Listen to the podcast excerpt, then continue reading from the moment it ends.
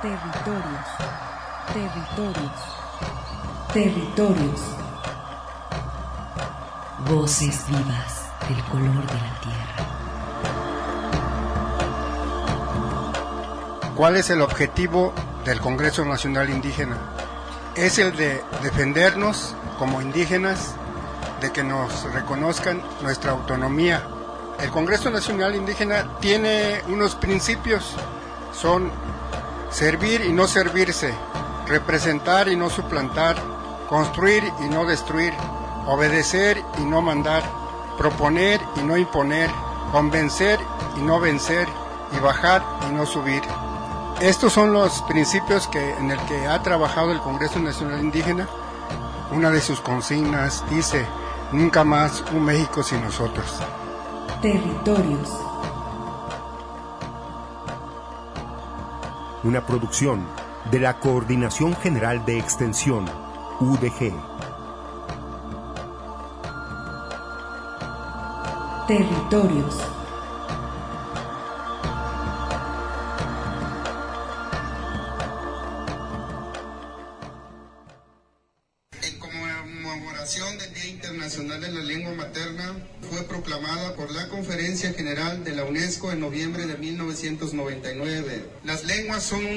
Esencial de los derechos humanos, el mantenimiento de la paz y el desarrollo sostenible, asegurando la diversidad cultural y el diálogo intercultural. Por ello, agradecemos al Ayuntamiento de Tlaquepaque que por quinta ocasión nos abre sus puertas para celebrar el quinto festival en este municipio, el cual está organizado por el colectivo Pueblos y Comunidades Indígenas en la zona metropolitana de Guadalajara, la Unidad de Apoyo a las Comunidades Indígenas, adscrita a la Coordinación General de Extensión de la Universidad de Guadalajara, la Secretaría de Cultura, la Dirección de Centro Histórico y la Coordinación General de Desarrollo Económico y Combate a la Desigualdad. Sin más preámbulo, damos la bienvenida a los presentes e instituciones que nos acompañan.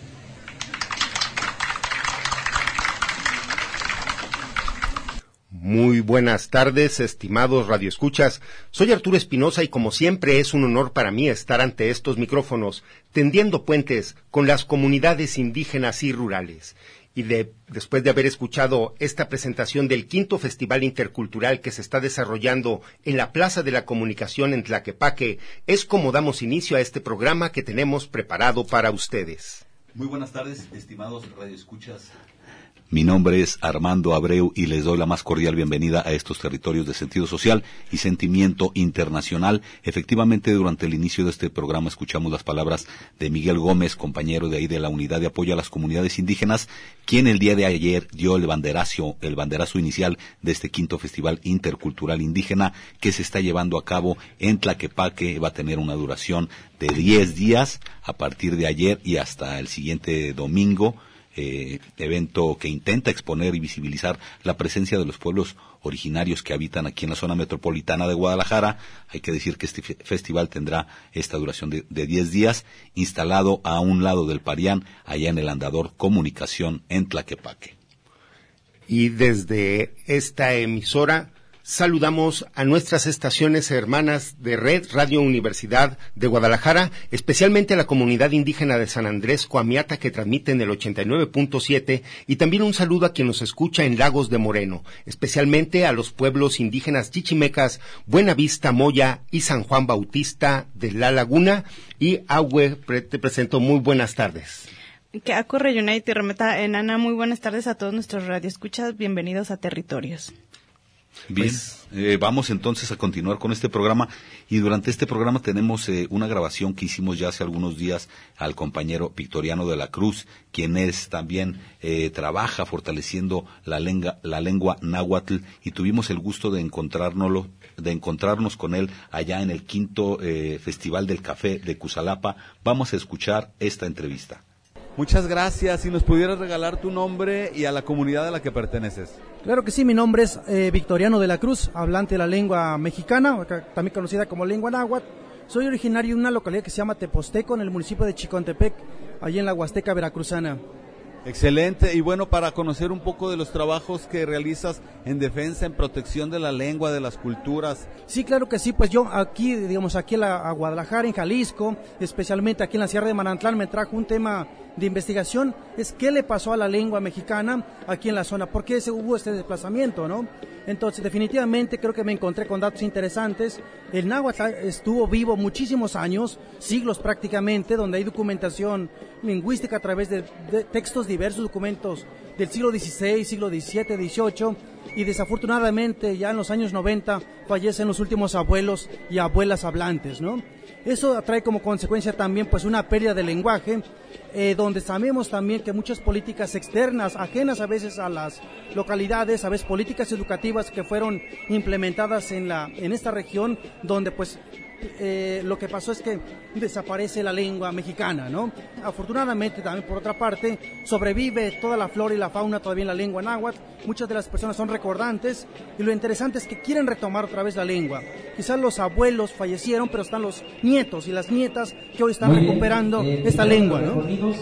Y bueno, el, el, hecho de que estemos aquí en Cusalapa, en el quinto festival del café, del, de la Organización Mujeres del Color de la Tierra. Así es, yo creo que desde luego es un esfuerzo muy, muy importante que están haciendo para la visibilización de la cultura mexicana, la cultura regional de, de la Sierra de Manantlán.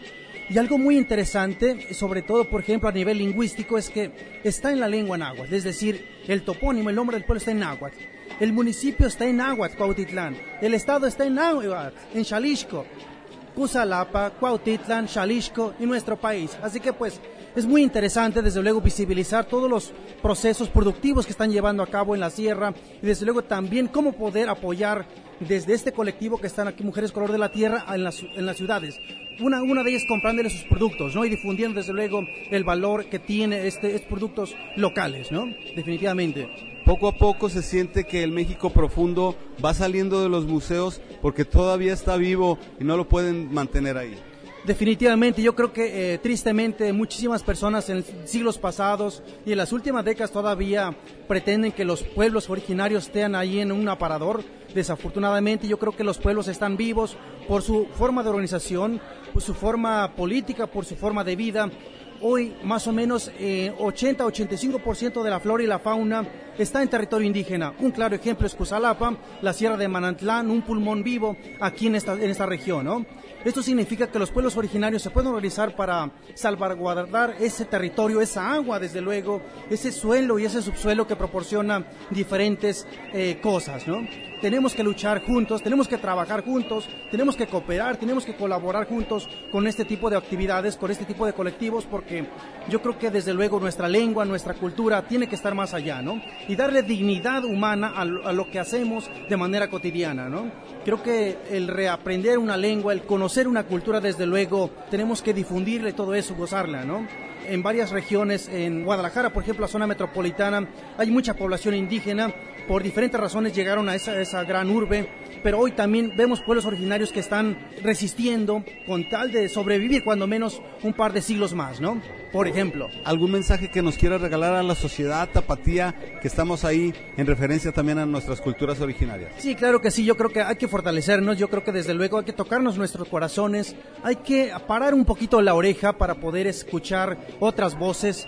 Hay diferentes pueblos originarios, sabemos en de las permanentes, de las que están históricamente huerráricas en el norte, los nahuas acá en el sur, pero también hay una población increíble de, de mixtecos o tunzavi.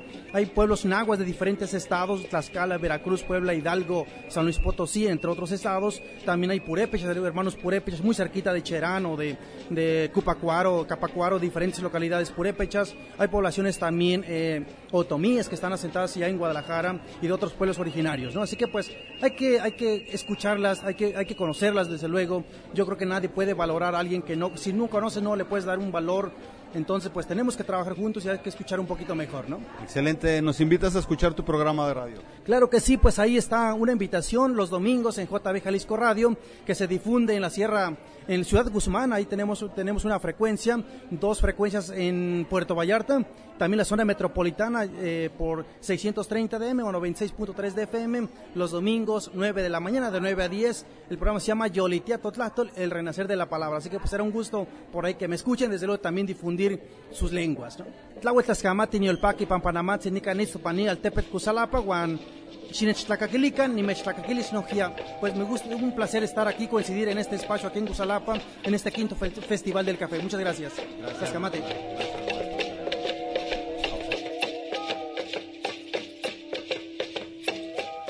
Y agradecemos al equipo técnico que nos apoya y quienes conjunto hacemos posible la emisión de este programa. En el control operativo el ingeniero José Luis Vázquez y Cristian Torres que nos acompaña. Así es, y bueno, vamos a solicitar su colaboración para atender el servicio social.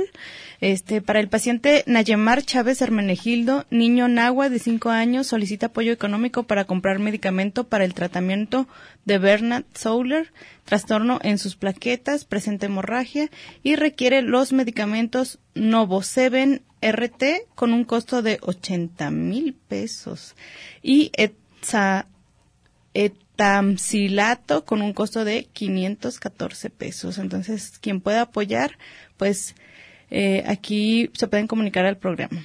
También la paciente Ana Lucero, ella es indígena birrárica de 29 años. Ella solicita apoyo para un ecosonograma, el cual tiene un costo de mil pesos. También para el paciente Alejandro Carrillo, indígena birrárica de 62 años de edad, solicita apoyo para realizarse un estudio de eco prismático con un costo de mil pesos. Y el paciente Feliciano Manzano es un indígena de Oaxaca. Él solicita apoyo en productos higiénicos para adulto y cubrecama, así como la solución antiséptica Microdacin. También para el paciente Carlos Alberto Rayas Torres, purépecha de 30 años de edad, solicita apoyo para la compra de medicamento para el tratamiento de leucemia. Medicamento Imatinib, marca, marca comercial Glivec, el cual tiene un costo de 4.800 pesos. Y la señora Erlinda Catrán Cayetano, ella es una paciente birrárica, requiere donadores de sangre. Ella se encuentra internada en la cama 504 en el área de terapia intensiva del Hospital Soquipan de Zapopan. Puedes hacer tu donación de sangre en el horario de las 7 a las 11 de la mañana. Se necesita ser mayor de edad, presentarse como una, con una identificación oficial y atender las disposiciones generales de donadores. Pues si cuentas con los medicamentos o los materiales y los deseas donar, también serán de gran utilidad. Por favor, comunícate a la cuenta de Facebook de los módulos para pacientes indígenas en hospitales civiles de Guadalajara o al 31 34 22 75, teléfono de la Unidad de Apoyo a las Comunidades Indígenas. Te solicitamos pues que lo hagas en un horario de oficina. Vamos a ir a un corte y regresamos. Sigues caminando. Territorios. Ecos sonoros de identidad. Lum kinaltik, kuchel, tukeltayel, tebatzil viniketik, tiyakuk yichik, yichel tamuk, tebay. Territorios. Resistencia y autonomía de los pueblos originarios. Regresamos. Bien, y regresamos aquí a cabina y mandamos un saludo al compañero Victoriano de la Cruz, que nos regaló amablemente esta entrevista que pasamos para ustedes. Y es un trabajador, hay que anotar, un trabajador eh, en recuperar la lengua, visibilizar las culturas, etcétera, las comunidades originarias también salvaguardando el territorio, las aguas, la flora y la fauna, nos lo recuerda en esta entrevista. Y bueno, eh, aprovechando quisiera mandar un saludo a la comunidad indígena Nahua de Ayotitlán, en el municipio de Cuautitlán de García Barragán, quien este día precisamente están conmemorando el octavo aniversario de la declaración del Día de Ayotitlán, en el marco del 203 aniversario de la titulación del territorio. Esta titulación eh, fue hecha por la señoría Fernando Cambre por el mandato del rey de España. Estos, eh, pues, eh, documentos que todavía existen allá en la sierra y que están festejando el día de hoy, precisamente este día de Ayotitlán. Un saludo para allá a la sierra del sur del estado de Jalisco. Y para continuar con el programa, si les parece bien, vamos a escuchar esto que preparamos para ustedes el compañero Gil Nabor, quien eh, ha desarrollado eh, pues este rap en su lengua en su lengua mazagua. Vamos a escuchar esta entrevista que preparamos para ustedes, que le hicimos en el cuarto Festival Intercultural Indígena que se desarrolló en Zapopan la semana pasada. Si nos quisieras regalar tu nombre, buenas tardes, y a la comunidad a la que perteneces. Eh, Kimi 13 Yonteji Kashipe, Chiraña. Hola a toda mi raza que habla alguna lengua indígena y a quienes no también un fuerte abrazo, un gran saludo. En Getsko Gil Nabor, Nosgorito Toñatro, yo soy Gil Nabor y hago rap en lengua mazagua. ¿Por qué escogiste rapear en tu lengua? Yo creo que al principio, obviamente, cuando llegué a la Ciudad de México, eh, pues yo sufrí muchísima discriminación, ¿no? Por mi tono de piel, eh, porque desconocía de muchas cosas que, que, en la ciudad se sabía, ¿no? Este, yo me veía, pues, pues, eh, muy rebasado en esos conocimientos, ¿no? Y yo, yo me, me frustro demasiado por esto, eh, pero también al mismo tiempo me gusta mucho el cine. Entonces, eh, veo muchas películas, sobre todo extranjeras, que, que, hablan sobre que que, que, que, uno puede llegar a hacer muchas cosas, que, que nunca debemos de, conformarnos ¿no? con lo que tenemos. Entonces, pues yo dije, yo creo que tengo una historia muy, muy digna que contar y es donde empiezo a hacer rap hace ya ocho años. Empecé yo este, pues viendo eh, bandas de, de rock, eh, de ska, de rap y bajando las pistas y tratando de, de componer en mi lengua y viendo cómo se escuchaban, ¿no? Y, y, pues ahí me, así es como empecé. ¿Cuál es el objeto o el objetivo de por qué estar cantando en tu lengua? Para, porque quería expresar, quería dar a conocer lo que yo sentía, lo que siento, eh, porque yo creo que, que nuestra historia no ha sido contada como tal, ¿no? Tenemos libros que hablan sobre la conquista de México, que hablan sobre los conocimientos de los mexicas, pero eso según los europeos. Porque realmente ni un mexica se puso a escribir, oye, está pasando esto. No, fueron los europeos quienes escribieron eh, a través de su cosmovisión europea, a través de sus ojos, lo que estaba pasando, ¿no? Pero los pueblos indígenas que vivimos en la actualidad, aún eh, estamos viviendo eh, ese, ese proceso de cuando transformas tu cultura, eh, cuando vas perdiendo poco a poco tu lengua, cuando vas perdiendo poco a poco tu cosmovisión. Entonces es ahí donde pues entra la forma de, querer expresar quién soy, lo que estoy viviendo, porque si bien ya no soy, eh, digamos, Mazagua al 100%, porque realmente he perdido muchas cosas, ¿no? Eh, cosmogónicas y de lengua. Eh, más sin embargo, este sí, sí, este, sufrí ese proceso de, de, de, cambio, ¿no? De salir de mi pueblo, llegar a la ciudad, este, y que me guste el rap, que me guste el ska, que me guste el rock, y, pero también hablar mi lengua, conocer sobre la tierra, conocer este eh, la lengua, sobre todo la lengua de mis abuelos, descifrarla, ¿no? Entonces es, es donde yo eh, quiero expresar quién soy, porque no hay ninguna canción, no había ninguna canción que dijera yo soy este, ¿no? Eh, hay muchas canciones de amor que, que, que, mucha gente dice, ay, es que yo me siento así porque me dejó mi mujer, ay, yo me siento así porque quiero regresar con ella, pero no hay ninguna canción que diga, eh, yo soy Gil Nabor y, y, y, salí de mi rancho y hay mucha frustración por no tener los conocimientos que los demás compañeros, por, por querer eh, lograr, querer lograr cosas que, que son casi imposibles para mí. Entonces, eso es lo que yo intento expresar en mis canciones, tratando de, de buscar o sí mi identidad, tratando de buscar mi identidad. Bien, y bueno, con este trabajo también fortaleces la lengua y en cierto sentido también se visualiza eh, pues la fuerza de tu cultura. Sí, claro, este, eh, porque allá, bueno, yo cuando empiezo a rapear, hay muchos eh, chavos que, que, ya rapeaban, o empezaban a rapear, ¿no? Realmente de mi generación, y yo digo que empecé hace ocho años, realmente a nosotros nos tocó empezar eh, desde cero. Yo, yo iba a las escuelas pidiendo permiso para, para cantar y entonces este eh, eh, pues la gente lo veía muy extraño, ¿no? Y a las instituciones, eh, las instituciones nos cerraban las puertas, decían que lo que hacíamos no, no era este, indígena porque teníamos que tocar violín y tambor como hace muchos años. Entonces ya cuando cuando ya empieza este ese movimiento como que a darse auge sobre todo en la UNAM, en el Poli, en la UAM, eh, Universidad de la Ciudad de México, es porque hay chavos dentro que lo impulsan, ¿no? Y entonces es cuando ya se empieza a tomar como un movimiento, ya se empieza a tener una escena del rap indígena. Eh, tengo una canción que se llama Shirin Bentro, en donde hay un coro que, que, que, es muy pegajoso y se hizo con esa finalidad. Y, y chavos, chavitos de, de, 10, 12 años que ya no hablan la lengua, que, que no la quieren hablar, no les interesa porque realmente no es funcional para ellos cuando escuchan esta canción y, estamos en un evento como este, salen los niños cantando en Mazagua, entonces es algo que, digo, wow, ¿no? Qué padre. Eh, obviamente las lágrimas de mis tíos, de unos tíos, de, de mi hermano, ¿no? Que, que, no sabe cómo expresarlo porque realmente los Mazaguas somos muy duros, muy fuertes de carácter. y no se nos permite llorar, no, se nos permite abrazarnos, ¿no? Este, entre hombres.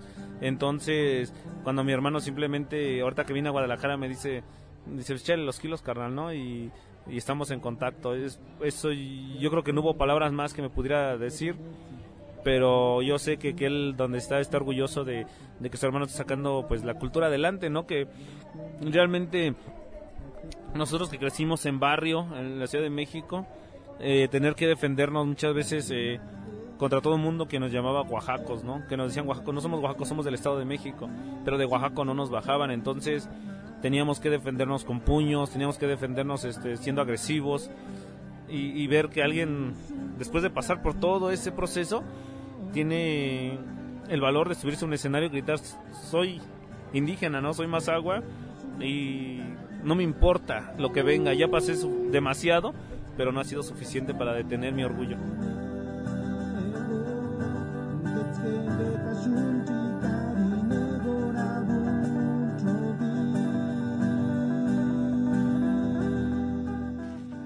Y regresamos aquí a cabina después de haber escuchado a este artista en rap, Gil Nabor, quien expresa su identidad y bueno, también nos menciona que los pueblos indígenas están viviendo el proceso de transformación de la cultura y bueno, en todo este movimiento, para eso también funciona eh, pues estas canciones, etcétera. Vamos a continuar con esta información que recabamos para ustedes del eh, Festival Intercultural Indígena en Zapopan. Vamos con la presentación de este libro diccionario en Mixteco.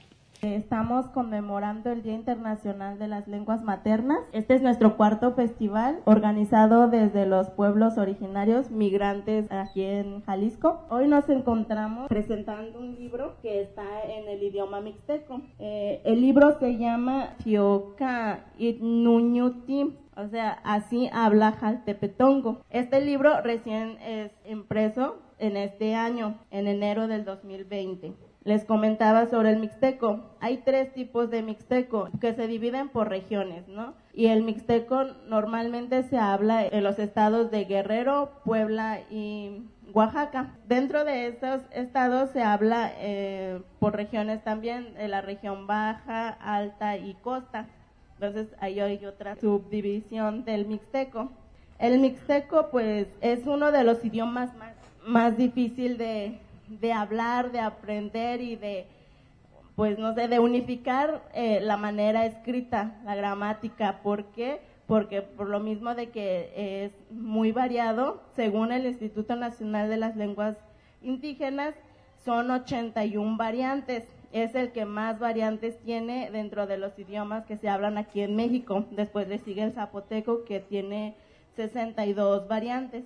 Entonces sí es muy difícil hablarlo. Ahora que el autor nos platique su experiencia durante el, el proceso, entonces los dejo ahorita con el autor, el señor Leonardo.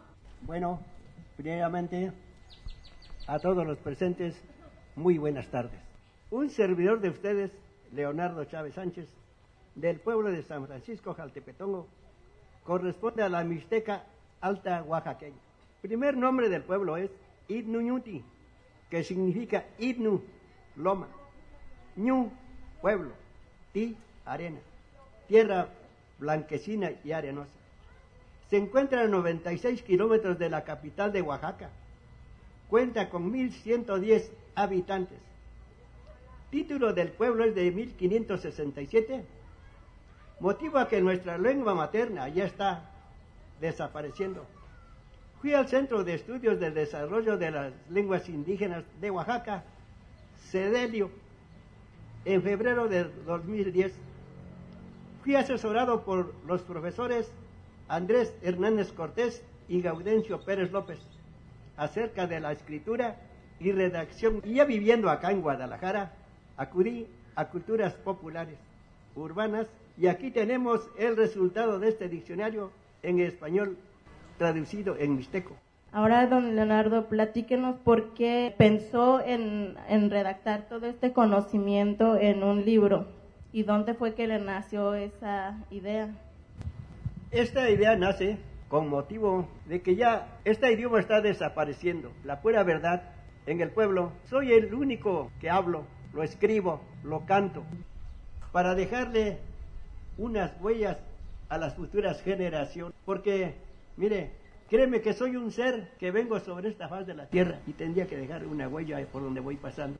Voy a dejar rastro. Si yo fuera ave que surcaba en el aire, seguro que no podía dejar nada, pero soy un ser humano que llegamos en esta tierra. Hay que dejar un recuerdo para nuestras futuras generaciones. Un pueblo sin lengua no es pueblo.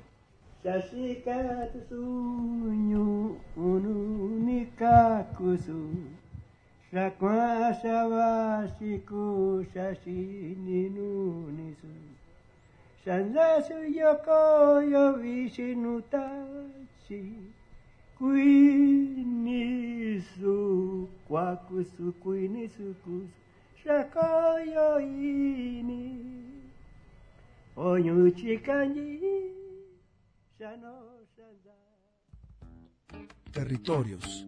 Un espacio para la comunicación sin fronteras.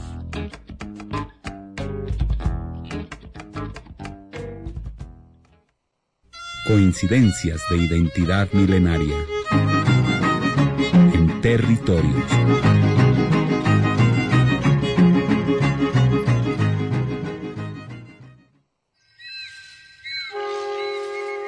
La jornada en defensa del territorio y la madre tierra, por justicia para nuestros muertos, nuestros desaparecidos, nuestros presos y en contra de los megaproyectos de muerte, Samir Somos Todas y Todos, se llevó a cabo desde la madrugada del pasado 20 de febrero, fecha en que fue asesinado hace un año el compañero comunicador de Radio Amil 5, Samir Flores Soberanes, sin que a la fecha se haya esclarecido el caso, el cual sigue pendiente de justicia.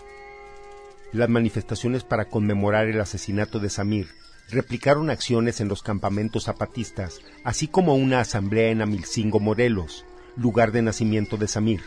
En dicha reunión de carácter nacional estuvieron presentes la vocera del Congreso Nacional Indígena, María de Jesús Patricio, y un grupo de padres de los 43 estudiantes desaparecidos de Ayotzinapa.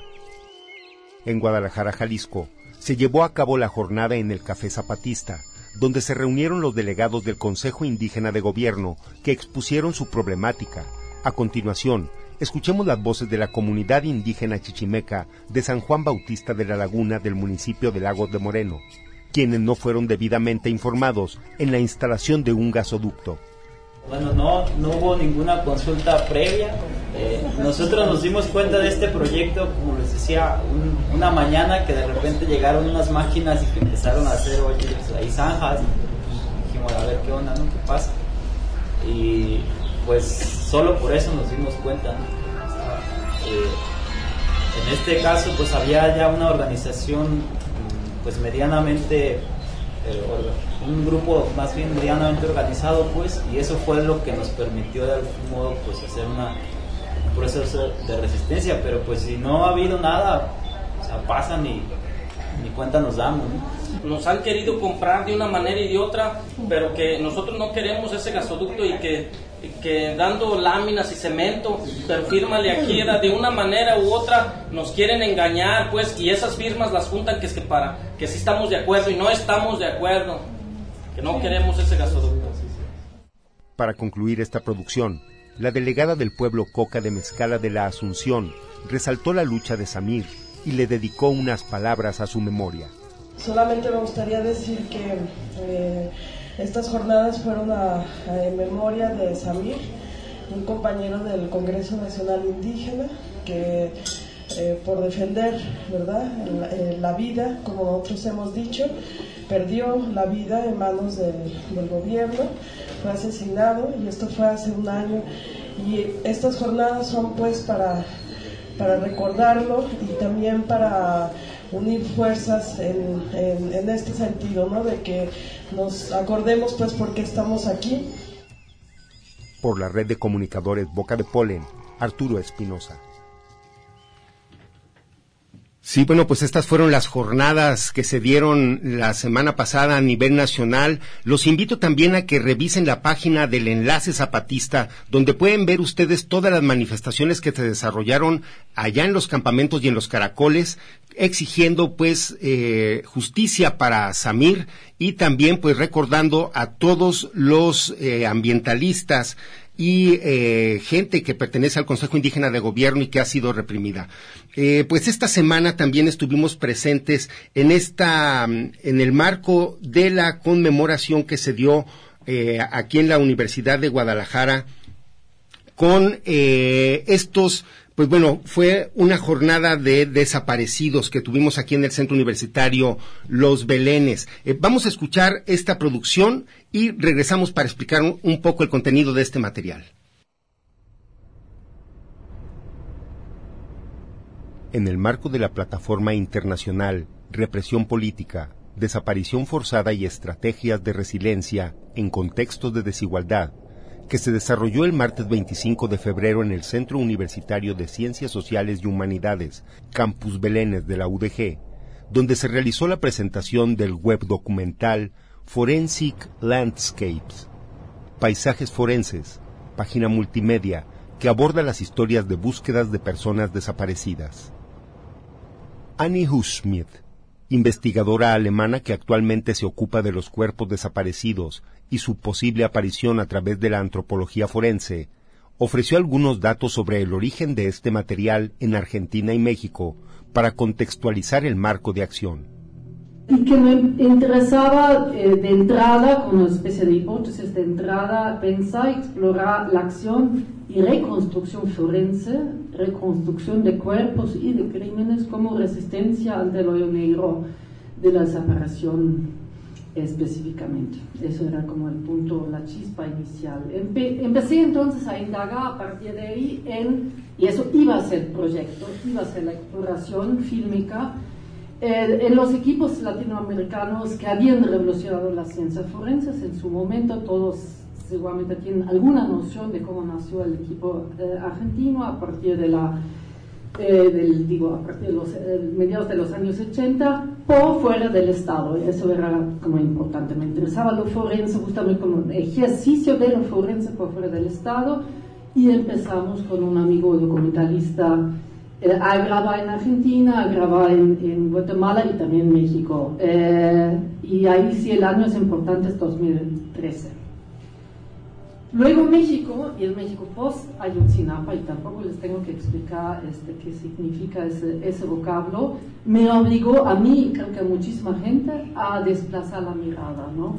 desplazar el foco de los expertos forenses hasta esa movida inesperada de los familiares buscadores, es decir, de los familiares que se empezaron a meter en este campo, que era un campo absolutamente reservado, digamos, para el ejercicio profesional. Lo que empezó en Guerrero, en esta misma zona, donde fueron desaparecidos los 43 normalistas, pero luego se difundió en muy pocos meses por todo el país. Y abarca lo que yo llamo hoy eh, una forense vernacular, digamos.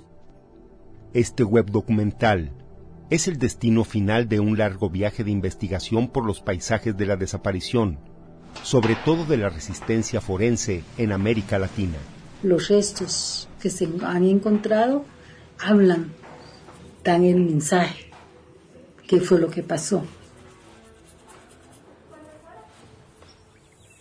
Aquí huele aunque sea el pedacito más pequeñito, ese, ese pedacito fue amado, fue deseado y está siendo buscado. Yo digo que es ahí, en esa área.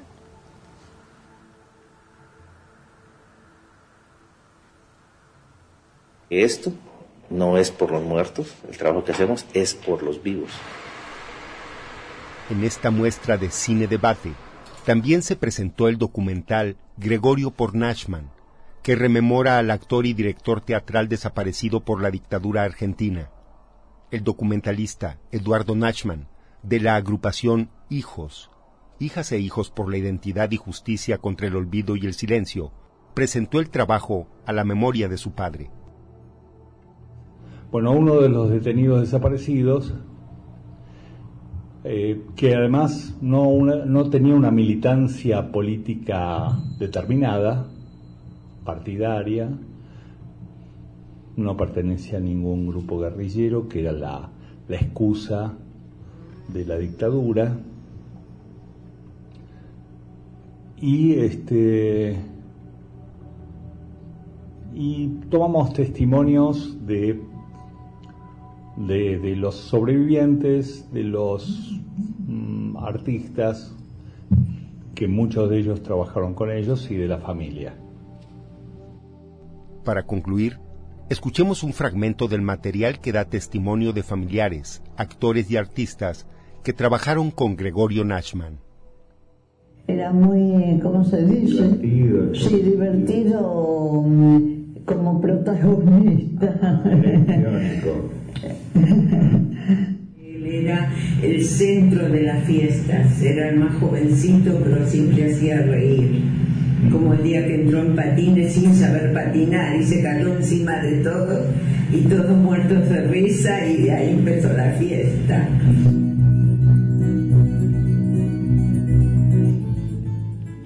Pues este fue parte de los trabajos que se desarrollaron en esta conferencia internacional Represión Política, Desaparición Forzada y Estrategias de Resiliencia en Contexto de Desigualdad, que se desarrolló aquí en el Centro Universitario Belénes. Fueron el día 26 y 27 de febrero.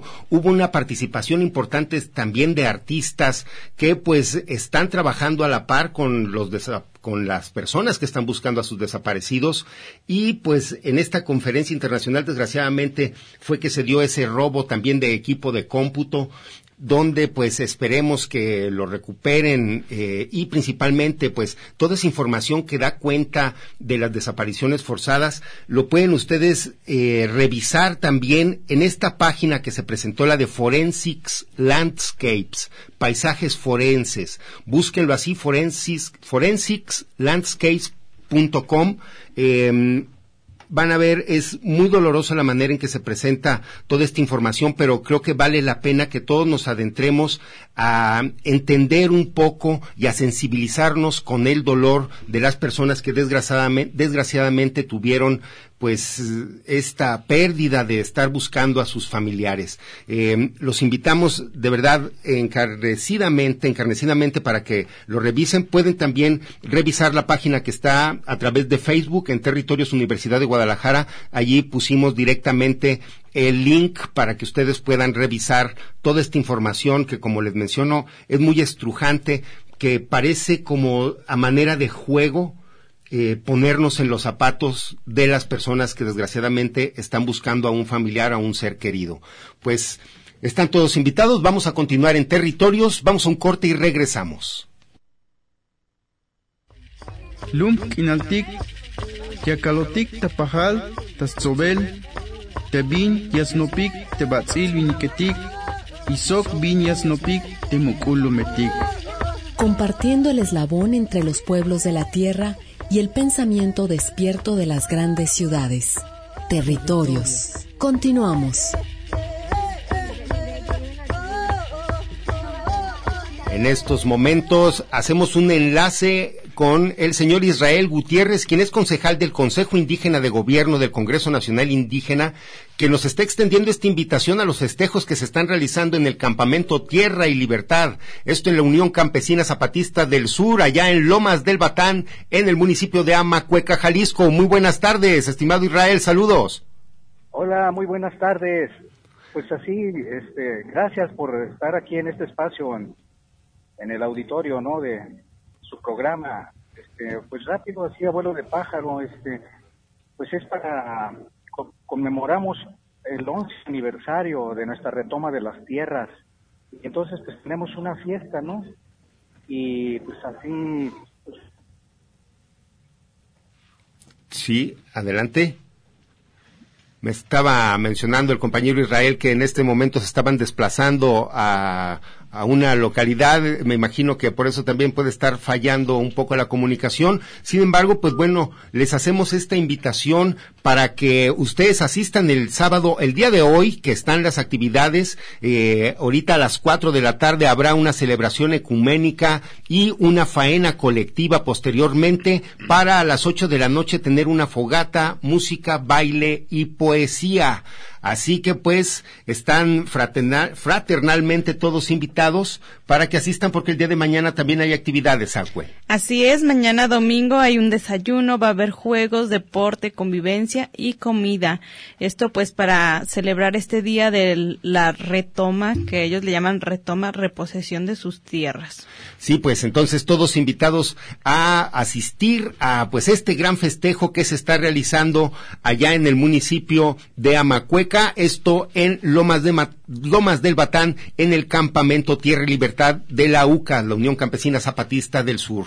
Pues bueno, eh, estamos con esa información, aunque tenemos más información también de carácter pues local y estatal también. Así es, bueno, a 11 comunidades Virraritari y Nayeri pues están solicitando que eh, se investigue, bueno, el agua del río Santiago que pasa por diferentes presas como el Cajón y llega a Guamilpa, como saben, pues viene del Salto, pasa por Guadalajara, por Jalisco y llega hasta Nayarit. Entonces estas comunidades están ubicadas en Nayarit y ellos están solicitando pues que se haga un estudio sobre el agua, sobre la contaminación del agua, ya que está habiendo casos eh, de cáncer, de enfermedades eh, que no tenían en la comunidad, aproximadamente se han ido agravando a partir de hace 10 años, de 10 años para acá, y entonces ellos solicitan al Estado mexicano pues que haga esta eh, investigación, este análisis sobre el agua. Y tenemos que, pues, esto no solamente en las comunidades de Nayarit, esto empieza, pues, desde el Estado de México con la contaminación que viene del río Lerma, Santiago, y que, pues, desgraciadamente también tiene a muchas comunidades afectadas en la laguna de Chapala y en todo el camino por el cual atraviesa el río Santiago. Estimada Selene Tapia, que nos acompaña, muy buenas tardes. Buenas tardes, gracias. Asimismo, eh, tenemos una convocatoria por parte de la Asociación Pueblos en Resistencia y nos comentan, convocamos a los habitantes de la ciudad, individuos, colectivos y organizaciones que luchan por la vida, a sumarnos a las exigencias. Atención inmediata a los enfermos, la cancelación de los megaproyectos en la zona, al saneamiento del río y la declaratoria de zona de emergencia ambiental. Eh, nos convoca para el día martes eh, 3 de marzo a las 11 horas, eh, pues asimismo para exigir... Eh, pues eso que el, cumplimiento de estas acciones, ¿cómo no? Sí, y es en la Secretaría de Salud, tenemos la, esta manifestación, se va a realizar Sí, exactamente. Eh, afuera de la Secretaría de Salud Jalisco, en zona centro.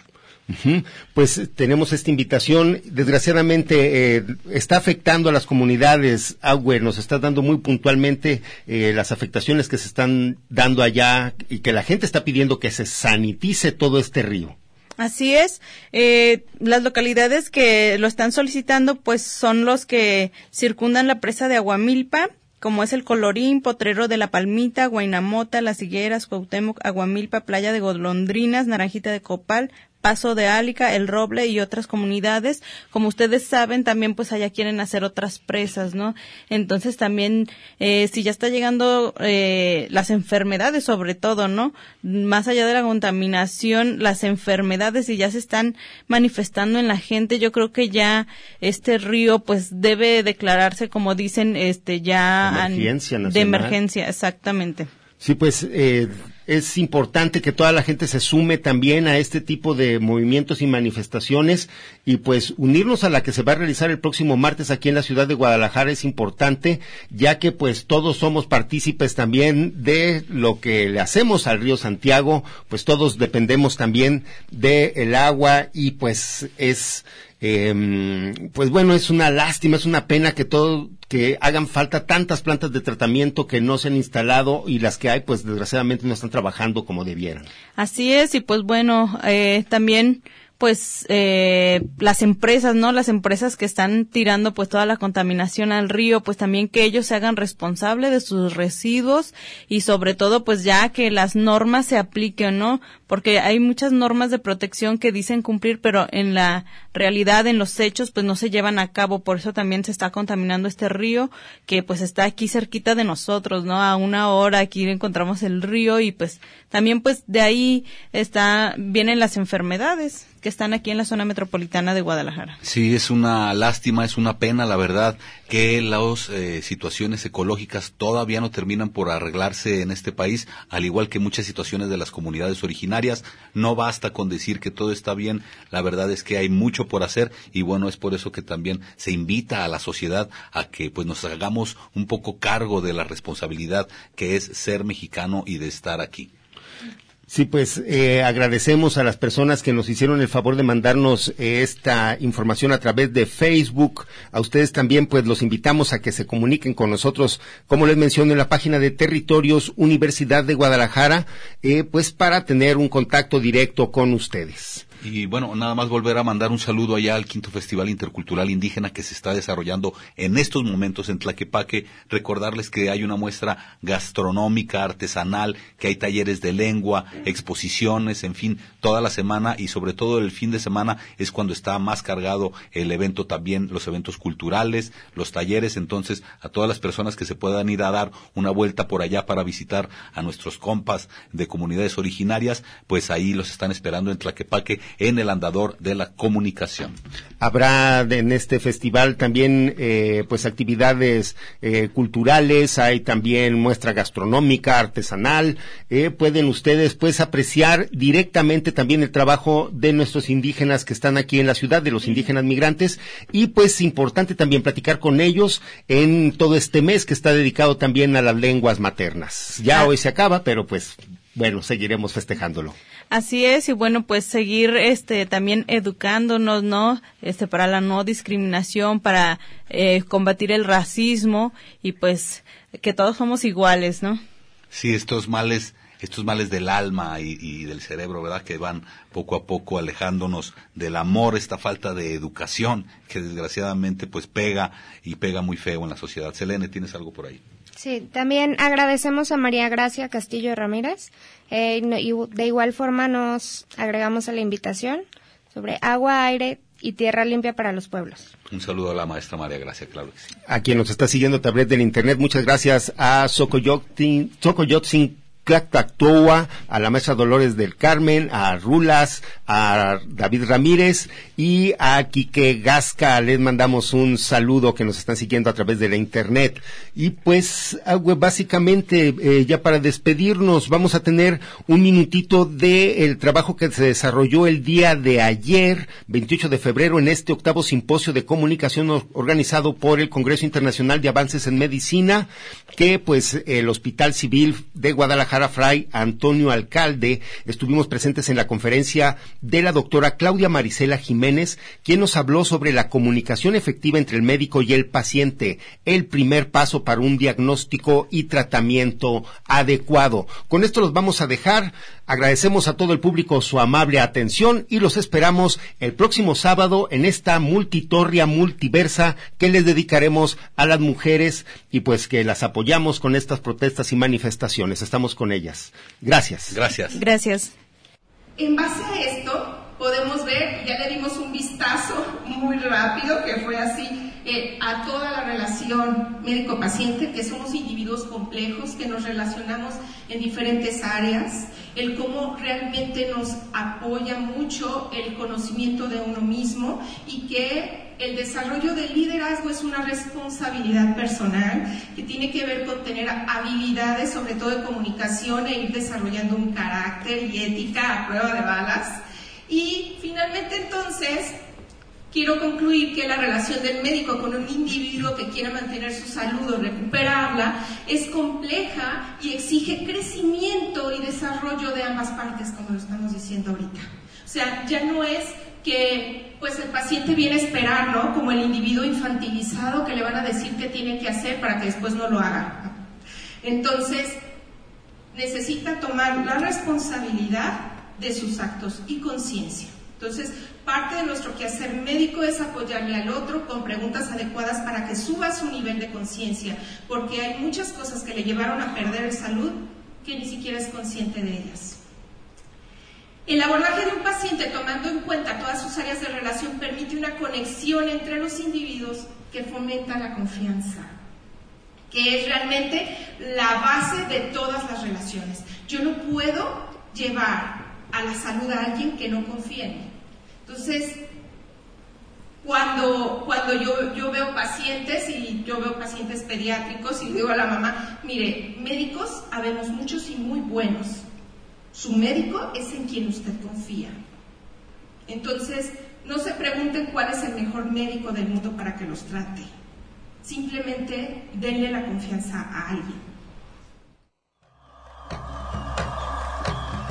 Territorios, territorios, territorios. Voces vivas del color de la tierra. El Congreso Nacional Indígena tiene unos principios, son servir y no servirse, representar y no suplantar, construir y no destruir, obedecer y no mandar, proponer y no imponer, convencer y no vencer, y bajar y no subir. Una de sus consignas dice, nunca más un México sin nosotros. Los esperamos nuevamente el próximo sábado a las 12 del día.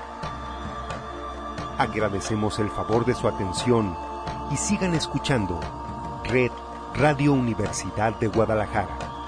Territorios